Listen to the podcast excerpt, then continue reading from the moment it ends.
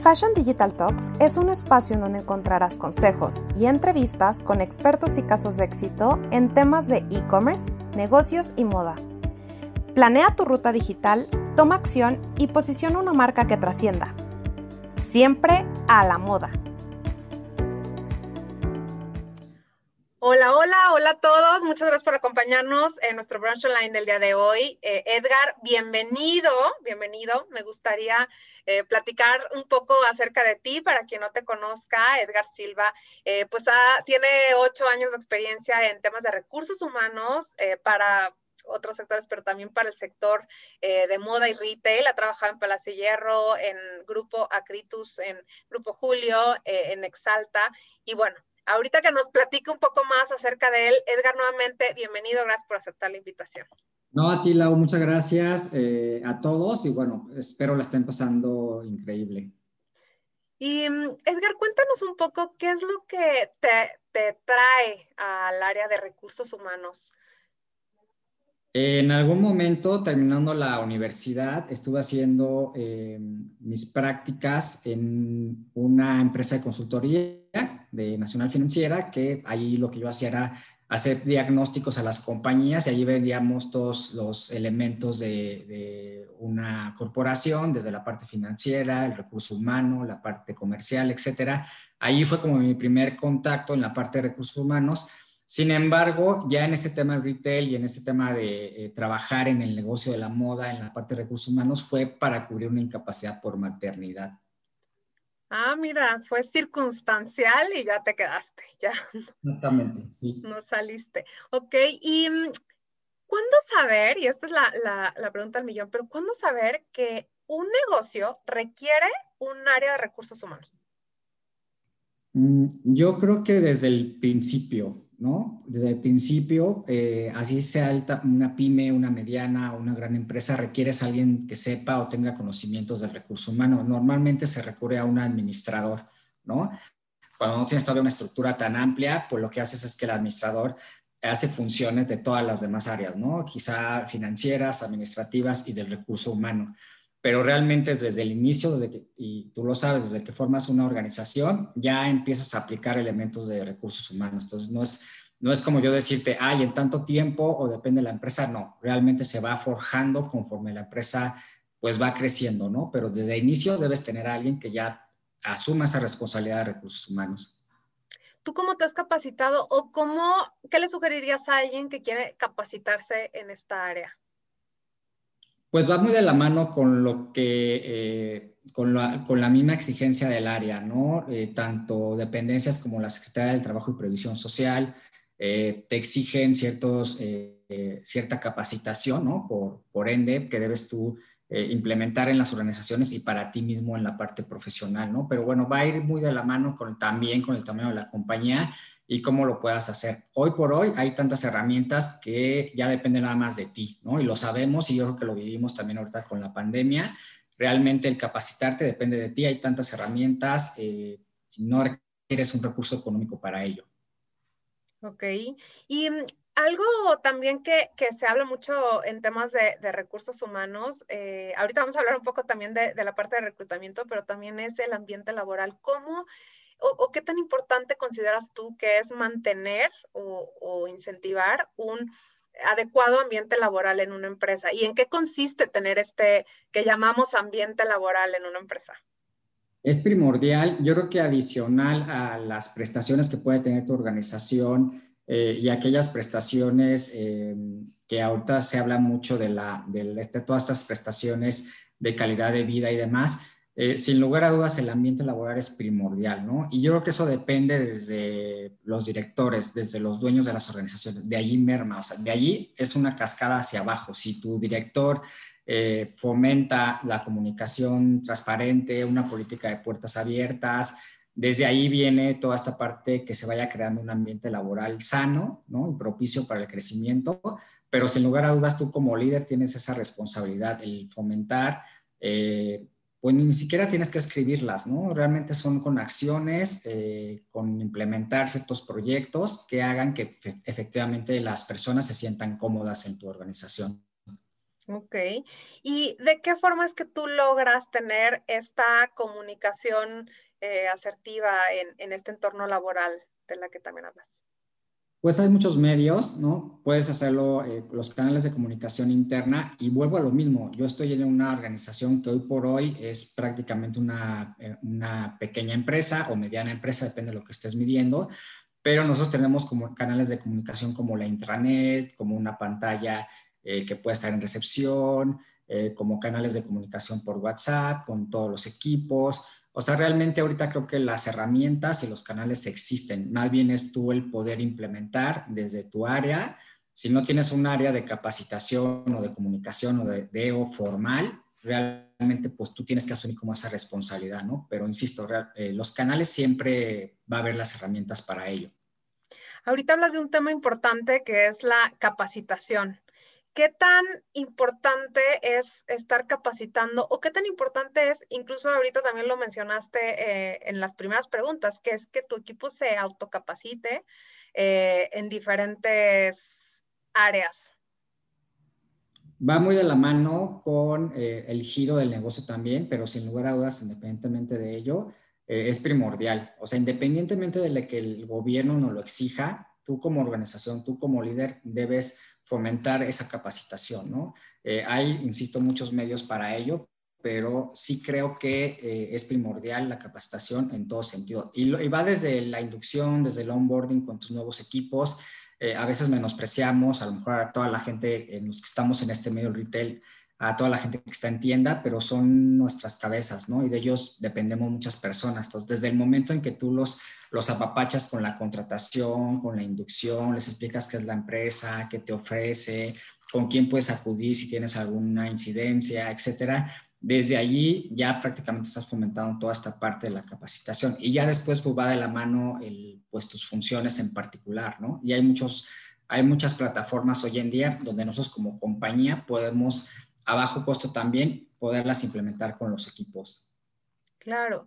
Y algo que de lo que hablas es de este onboarding, de esta inducción y demás. ¿Cómo eh, es este proceso o, cuál sería tú el, eh, a, tu parecer como lo más relevante en este proceso de reclutamiento? Eh, también qué es lo que, en lo que te fijas al momento de, contratar, o sea, cuáles son como los, las etapas em, que, que debe realizar el área. Pues mira, eh, en, el proceso de reclutamiento y selección, eh, yo creo que lo, primordial es la transparencia y la honestidad. Desde cómo publicamos las vacantes, desde allí tú ya estás eh, arrojando una luz hacia tus futuros em, colaboradores, ¿no? Desde allí a mí me lo dicen, hay personas que me han dicho, oye, tu, tu publicación clarísima, dice muy bien qué necesitan, qué buscan, qué ofrecen eh, y qué, qué, qué, necesitan de las personas, ¿no? Desde el momento en que tú publicas, cómo lo publicas, dónde lo publicas, eh, desde el momento en que tienes la entrevista. Yo normalmente cuando estoy entrevistando voy haciendo un checklist de mi requisición, ¿no? Como para ir eh, revisando junto con el candidato directamente el requisito. Incluso hay entrevistas donde las puedo terminar en 15, 10 minutos satisfactoriamente y le estoy explicando al candidato que no es el perfil que estoy necesitando, ¿no? Y también creo que de este lado debe haber empatía, debe haber la empatía de eh, si una persona se postuló y a lo mejor tienes todavía tú como recursos humanos la duda de que sea el perfil adecuado, date un espacio para entrevistarlo, para conocerlo y te puede dar una sorpresa. O bien le puedes decir, no, gracias, no sé el perfil que requiero en este momento, pero en un futuro lo podemos considerar. Yo creo que para todo proceso, como al, que me preguntas, Lau, es la transparencia y la honestidad desde el inicio. Creo que desde ahí aparte vas creando un branding de tu marca, ¿no? De tu compañía y no necesariamente de tu compañía también. También en mi caso, pues voy creando como mi branding personal, ¿no? Tan es así que puedo contratar o me acuerdo de personas que en algún momento entrevisté cuando estaba en Inditex, en Naxo, en Palacio, en cualquier compañía, los jalo ahora y créeme que tienen muy presente y me han dicho, oye, tú me, tú me eh, no pude postularme o no pude continuar un proceso contigo en tal empresa, te lo agradezco, pero eso me sirvió para darme cuenta que efectivamente no era lo que buscaba. Y ahora estoy feliz en otra compañía o con nosotros incluso, ¿no? Creo que esa es la clave, la experiencia. Es, sí, tiene una similitud incluso con un proceso comercial, ¿no? Al final de cuentas tiene que haber un fit de persona a persona también, este, tener, tener muy claro que, que exista realmente este, este fit con transparencia, súper interesante. Y algo, algo importante también, em, y bueno, este, el, el contexto y, situación actual ha traído muchos despidos. ¿Cómo recomiendas tú a alguien eh, pues que, que lleve a cabo este proceso? Vuelvo a lo mismo y, y, seré quizá muy reiterativo, Lau, en ser transparentes. Aquí a nosotros, en Grupo Exalta, desafortunadamente, y como ocurrió en muchas compañías, y no solamente este giro, como tú sabes, pues tuvimos que hacer desvinculaciones. Pero desde el momento en que hablas con las personas y les explicas el motivo, el porqué y todo lo que se hizo para evitarlo, pero no se logró, eh, la gente se va tranquila. Afortunadamente, hoy te puedo decir que ya en este mes de, junio empezamos a hacer reactivación, incluso hicimos reingresos de personas que el año pasado tuvimos que dar de baja. Pero vuelvo a lo mismo, es ser muy empáticos con la gente, muy transparentes, explicarles y también explicarles de qué manera los puedes ayudar. Así a muchos de ellos los vinculamos a otras compañías y también ya se contrataron, ¿no? Entonces, ser muy transparentes con, con las personas. Ok. Eh, cuando tú analizas un currículum, ¿qué es lo primero que analizas? ¿Cómo te das cuenta mm, si, o sea, si puede ser un candidato, si no, cómo filtras? Va a depender, primero lo que tú tienes que tener claro de este lado como recursos humanos es qué busca tu cliente interno, ¿no? Porque yo puedo leer una requisición, una descripción de puesto, pero es importante sentarte con tu cliente interno y escuchar y ver qué necesita, porque muchas veces lo, ponen en, la requisición, pero no es lo que están buscando o no es lo que requieren, ¿no? Ya una vez que a ti como recursos humanos te queda claro eso, entonces ahora sí, en esta búsqueda, en, este, en esta tarea de revisar los currículums, es donde yo eh, tengo que ver si efectivamente cubren o no la expectativa de mi cliente interno, ¿no? Y lo ves desde el tipo de currículum, eh, los objetivos, los logros, los espacios que tienen, pero sí va muy de la mano con lo que busca tu cliente, leer a tu cliente interno, ¿no? Como para presentar realmente personas o ternas a la posición que sabemos que van a cubrir la alternativa y lo que busca el cliente y también lo que busca la persona eh, que está en, esta, en este proceso, ¿no? De, reclutamiento. Y hay, bueno, ahorita muchísimas herramientas digitales y redes sociales y demás que al final no forman parte de este PDF, si quieres, ¿no? Que es el que prácticamente podemos controlar, ¿no? Todos. Pero ¿qué tanto si eh, el área de recursos humanos Em, también un poco indaga, pues, de LinkedIn, quizás alguna red social tipo Facebook, Instagram o, eh, bueno, allá hay unas eh, mucho más especializadas, por ejemplo, para áreas de diseño, de desarrollo, ¿no? O sea, que, que, pudieran también em, ustedes eh, explorar qué tanto se, se, utilizan como herramientas. Sí se hace, pero va a depender mucho del puesto. O sea, por ejemplo, hay, em, hay posiciones donde sí efectivamente incluso le pides permiso y le pides la cuenta de Instagram al, al, futuro colaborador, pero te estoy hablando de posiciones que son a lo mejor muy creativas, ¿no? Posiciones de diseño, posiciones de historias, marketing, etcétera. Sí es importante porque al final prácticamente hoy por hoy esas posiciones, su Instagram, tanto el personal como de las empresas que representaron, es un portafolio y es una carta de presentación de lo que ellos pueden hacer hacia tu compañía, ¿no? Eso sí lo, sí lo haces en posiciones muy creativas. Habrá algunas otras donde efectivamente te eh, entras a LinkedIn y, revisas eh, cuál es su trayectoria para ver si también coincide, pero en su mayoría, en nuestro caso, o lo que yo recomiendo a las compañías, es que cuando son posiciones de responsabilidad o que llevan algún cargo, eh, ya sea de personas, de valores, ¿no? Lo que hacemos en nuestro caso son unas pruebas de honestidad y unas pruebas eh, o estudio socioeconómico, que es una visita presencial a su casa. Y con esos dos filtros nosotros nos damos cuenta eh, pues de la validez de la información que nos está compartiendo el candidato, obviamente con su autorización. Y desafortunadamente también te llevas muchas sorpresas, ¿no? De cinco personas que se postulan o que vamos ya en ese proceso, eh, a veces dos o tres quedan fuera porque fueron deshonestos pero sí va a depender mucho de la posición que estés buscando. Ok. Em, y mm, actualmente influye también el tema de marketing, bueno, de, marca personal, ¿no? Que hablábamos hace, hace rato, o sea, creo que todos la hemos estado desarrollando. ¿Qué recomendaciones le pudieras dar a alguien que, que justo está buscando cómo posicionarse, ¿no? A nivel marca personal, eh, qué no hay que hacer y qué sí hay que hacer. Pues primero yo creo que tener claro hacia dónde quieres encaminar tu vida profesional, ¿no? Me refiero a, eh, me voy a usar como ejemplo. Em, yo empecé en este negocio en una empresa de Lo, en LOP, en Guadalajara, que es una empresa de, de, ropa, ¿no? Y también tienen calzado. Ahí empecé mi carrera profesional y después me fui dando cuenta que pues yo quería aspiracionar a otra compañía, en este caso Inditex, ¿no? Ahí estuve también un tiempo. Y fue de esa manera en la que me fui dando cuenta que a mí me gustaba y me apasionaba el recurso humano en este tipo de empresas. Después surgió la oportunidad de estar en empresas donde manejaban también marcas de lujo y también tuve la oportunidad de trabajar en empresas de calzado, ¿no? Pero todo enfocado al retail, a, a todo este negocio, a toda esta industria. Entonces, es lo que yo podría aconsejar, que si tienes esa posibilidad y vas arrancando en un proyecto en el que sea, eh, te enfoques y procures hacer carrera en el mismo, ¿no? Para que de una otra forma sí tengas una, un panorama 360 del negocio, eh, pero sin, sin, que te escapes a algunos otros proyectos que no te van a retribuir en la parte profesional y a lo mejor hasta monetaria, ¿no? Y eso me ocurre muchísimo en los currículums, que leo currículums de, ay, es que estoy, hago eh, pico aquí, pico acá, pico acá, como se dice vulgarmente, pero al final no se concentran en una actividad, en, una, en algo, en una, pues en crear su misma profesión, ¿no? En el, en el negocio. Entonces creo que eso es lo que no deben hacer. Sí, como que esta falta de especialización, ¿no? Que, eh, que, que, que, al final también las, las empresas buscan. Y, y, ahorita hablabas de estarte moviendo y demás, ¿qué tanto ayuda el networking para, pues, tanto para reclutar como para crecer, ¿no? En, en algún puesto laboral.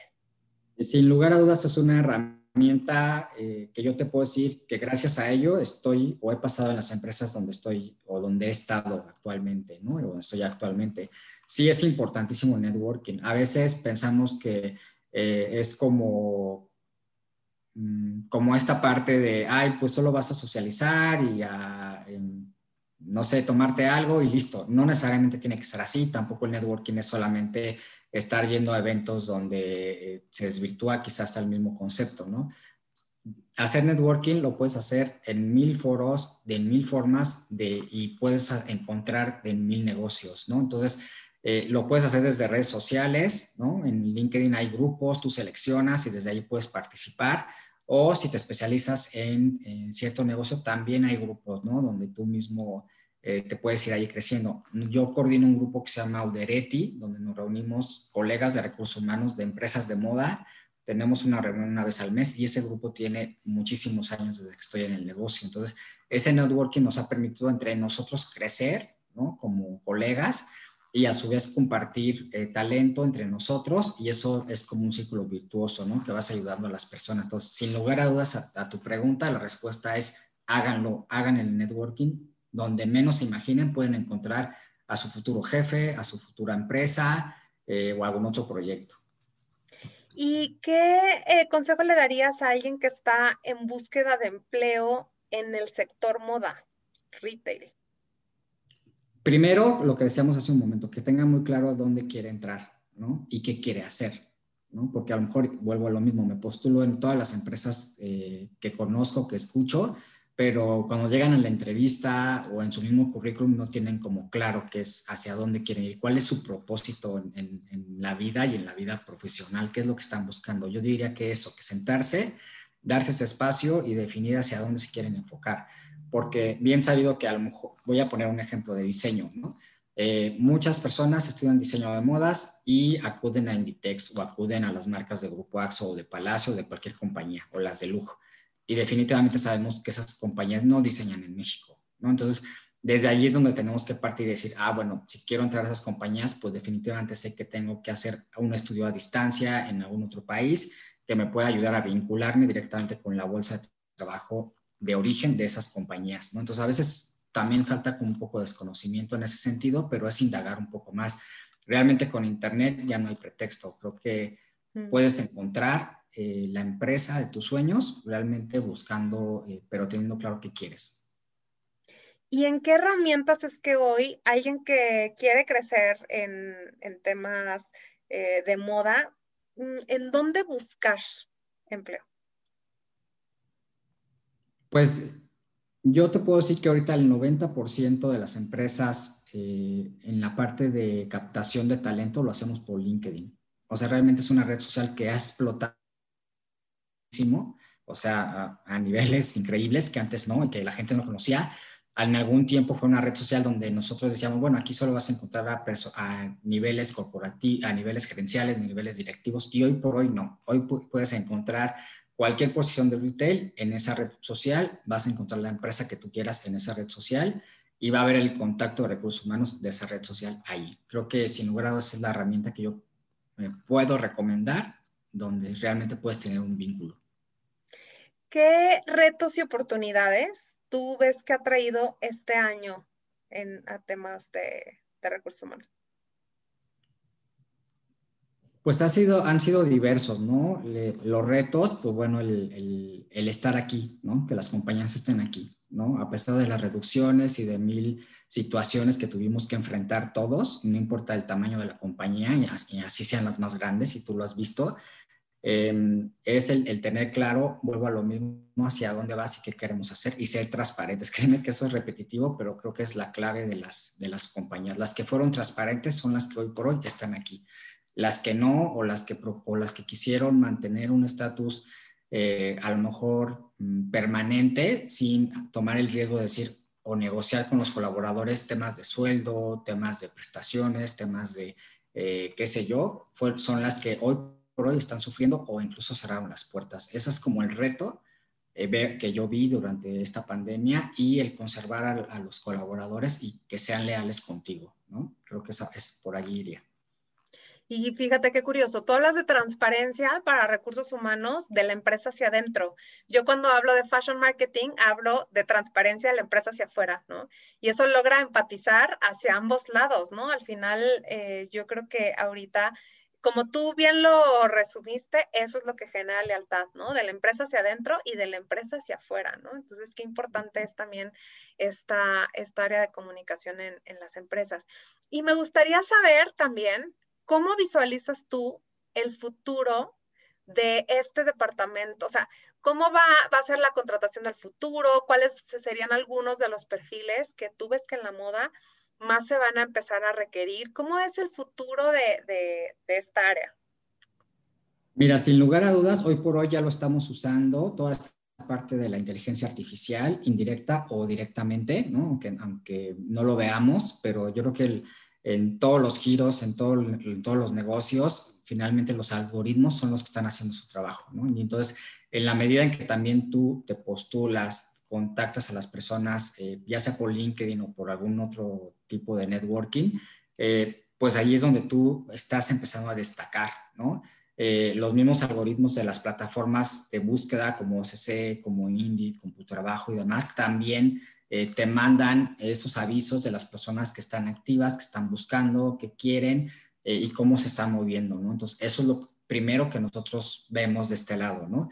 Eh, ¿Qué va a cambiar? Que todos vamos a tener que ser multitareas. Quizá ya lo veníamos haciendo, pero hoy por hoy, por ejemplo, mi posición ya migró. A lo mejor yo me había especializado mucho en la parte de reclutamiento y selección y hoy por hoy ya migro a todas, ya migré a toda esta parte de, ser generalista, ¿no? De, poder abarcar todas las áreas de, la, de recursos humanos dentro de la compañía.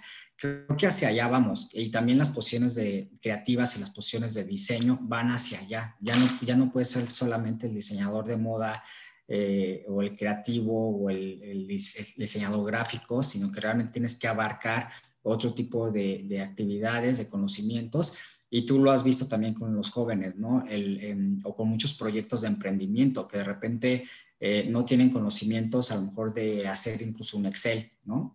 Y, entre broma y broma, pero pues es una herramienta básica para, para hacer, así sean tus cuentas básicas o tus proyecciones o como quieras verlo, pero yo creo que va, todo va enfocado hacia que todo va a migrar a que hagamos multitareas, no importa la, profesión que tengas o la actividad que tengas en la compañía. Vas a, tener que aprender dos o tres eh, actividades adicionales. Y solamente de esa manera vas a sobrevivir, si lo quieres ver así. Y es como un poco contradictorio porque tiene todo este tema de mindfulness, como de, de, menos es más, ¿no? Y entonces, eh, pero a su vez también necesitamos ser em, mucho más, eh, en inglés es como resourceful, ¿no? O sea, como, como que realmente tener pues traer más recursos en ti, que, que, seas un poco más flexible, ¿no? También a, a, título personal, para darle esta flexibilidad o esta visión mucho más amplia a la empresa, justo en el rol que juegas, ¿no? Entonces, suena hasta un poco contradictorio, pero es interesante que lo, que lo menciones. Exacto, y hacia allá vamos. Y hacia allá vamos. Y también mencionaste algunas de las herramientas que se usan en recursos humanos, ¿no? Usas, este, mencionaste LinkedIn, Indeed, o sea, eh, Computrabajo. ¿Qué otras herramientas, aplicaciones, recursos, ¿no? O sea, sean libros, podcasts, este, series, películas, o sea, ¿qué nos recomiendas como para seguir eh, aprendiendo más respecto a esta área? Ahorita que lo mencionas, yo creo que algo que eh, te puede dar mucho valor eh, y, conocimiento son los podcasts. Efectivamente, hay muchos que tienen que ver eh, sobre creación de futuros, estudio de futuros, que tienen que ver sobre las tendencias. hay, un, hay uno que yo sigo que se llama Blackbot, que, que son dos, dos chicos que daban clases en centro eh, y que a su vez hacen varios proyectos y ellos parte de, lo que hacen hacia las compañías es crear, es el estudio de tendencias, ¿no? Y presentan estudios sobre COVID y sobre lo que tú te imaginas. Hace dos años presentaron cosas que hoy por hoy están sucediendo, ¿no? El pasaporte COVID y demás son cosas que yo con ellos los escuché eh, y he tenido la oportunidad de conocerlos. Entonces, creo que si buscan algún buen podcast, eh, van a aprender muchísimo. Yo creo que es una herramienta increíble que hoy por hoy no nos cuesta, están libres, los puedes escuchar en cualquier momento y creo que te da mucho conocimiento y para cualquier tema que, a ti te guste. Exacto. Y, um, enos aquí. También. Eh, y también eh, me gustaría, a modo como resumen, que, que nos cuentes, en cinco hitos, ¿cómo crees tú que pudiera funcionar de forma correcta un área de recursos humanos? Yo creo que sin lugar a dudas debe haber una parte eh, pues que maneje todo el, todo el tema de comunicación, la parte de la integración, ¿no? todo el tema de, desarrollo organizacional, ¿no? como para mermar la esencia de la compañía hacia los colaboradores, eh, toda la parte de formación, capacitación y ya lo demás es como la gestión administrativa, ¿no? Como la gestión de nóminas, eh, pagos, etcétera. Pero yo creo que también un paradigma que tienen que romper las empresas o las áreas de recursos humanos, mejor dicho, es, eh, pues se tiene como esta idea de recursos humanos, eh, selecciona, contrata y despide, ¿no? Entonces, tenemos que romper romper como con esa idea nosotros desde nuestra cancha, al, pero con acciones, ¿no? No solamente es eso, ¿no? ¿Cómo lo mides? Pues con la rotación. Es como te vas dando cuenta. Hay compañías que por hoy no miden la rotación, pero creo que es un factor, un indicador muy importante y que te da la pauta para decir, oigan, aquí foco rojo, ¿no? Estamos, tenemos una rotación en retail, para que te des una idea, la rotación puede llegar a un 200%, ¿no? Un 240%, ¿no? Entonces, ¿qué estás haciendo para reducir esa rotación? ¿no? En el caso nuestro, para que te des una idea, en Lululemon tenemos una rotación de 34%. Entonces, ¿qué tienes que hacer para eso? Vuelvo a lo mismo, ser transparentes, comunicar con, a las personas las situaciones, lo que es, eh, y detallitos, ¿no? Como hoy que fuimos y entregamos credenciales para hacerlos más partícipes, un nuevo diseño de la credencial, etcétera. Entonces, son pequeños detalles que realmente no te cuestan tanto, pero creo que contribuyen muchísimo a reducir esa rotación y a generar un tema de pertenencia con los colaboradores y lealtad.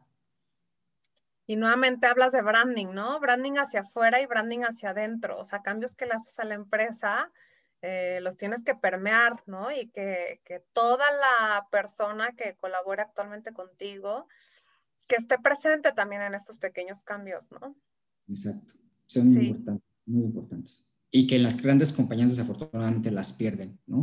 por el volumen, por tanta operación, eh, temas de calidad de vida, tema de las jornadas de las personas en tiendas. Realmente, pues tú lo habrás escuchado y eso nos daría para otra charla, pero sí es un tema que desafortunadamente las compañías aún no visualizan en cambiar. Eh, pues me parece súper interesante todo lo que, lo que has compartido. No sé si quieras eh, dejar algún último mensaje, algún último consejo para marcas, digo, desde, como tú dices, pequeñas, medianas, grandes, em, algo con lo que te gustaría cerrar.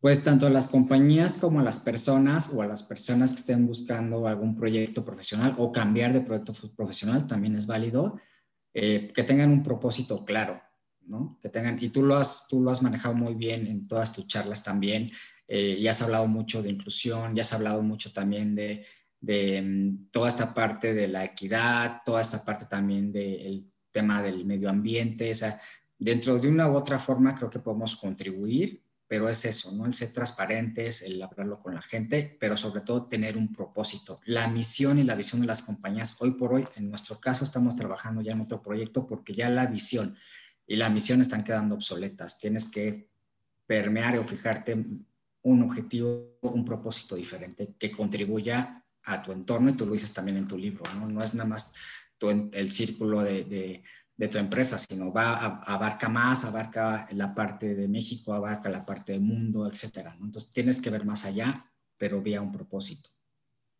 Sí, y, bueno, me encanta porque creo que lo que hoy también yo concluyo es que el área de recursos humanos al final es como, hablas mucho de transparencia, pero es un reflejo de lo que es la empresa en sí, ¿no? O sea, de, lo que es a nivel procesos, filosofía, cultura organizacional, o sea, esta famosa misión y visión al final, em, que a nosotros nos la enseñaron en una pirámide, o sea, es la parte de arriba que no es que sea fija e inamovible.